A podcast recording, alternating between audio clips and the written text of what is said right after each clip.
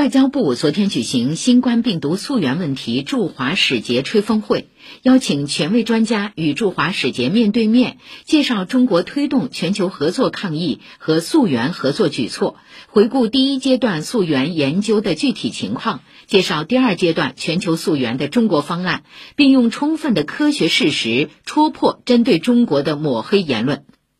中国工程院院士徐建国说。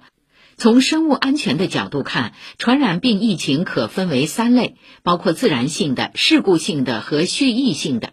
目前诸多证据表明，新冠肺炎疫情不具有蓄意性、事故性特征，而是自然发生的传染病，只不过目前还没有发现它的动物宿主。所谓新冠病毒是科学家制造的传言是危言耸听，违背科学常识。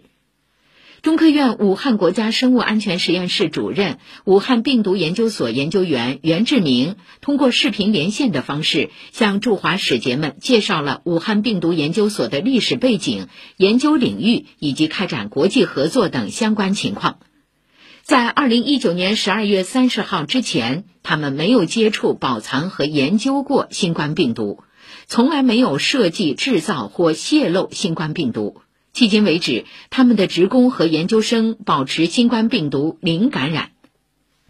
中国世卫组织新冠病毒溯源研究联合专家组中方组长梁万年表示，目前越来越多证据表明，武汉可能不是新冠病毒突破界面的第一现场。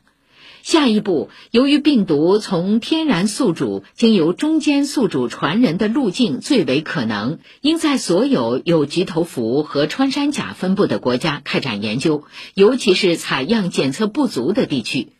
经综合评估，确定有更早期证据的动物检测出新冠病毒相关冠状病毒阳性的国家，以及武汉华南海鲜市场冷链上游供应链的国家，也应进行新冠病毒溯源工作。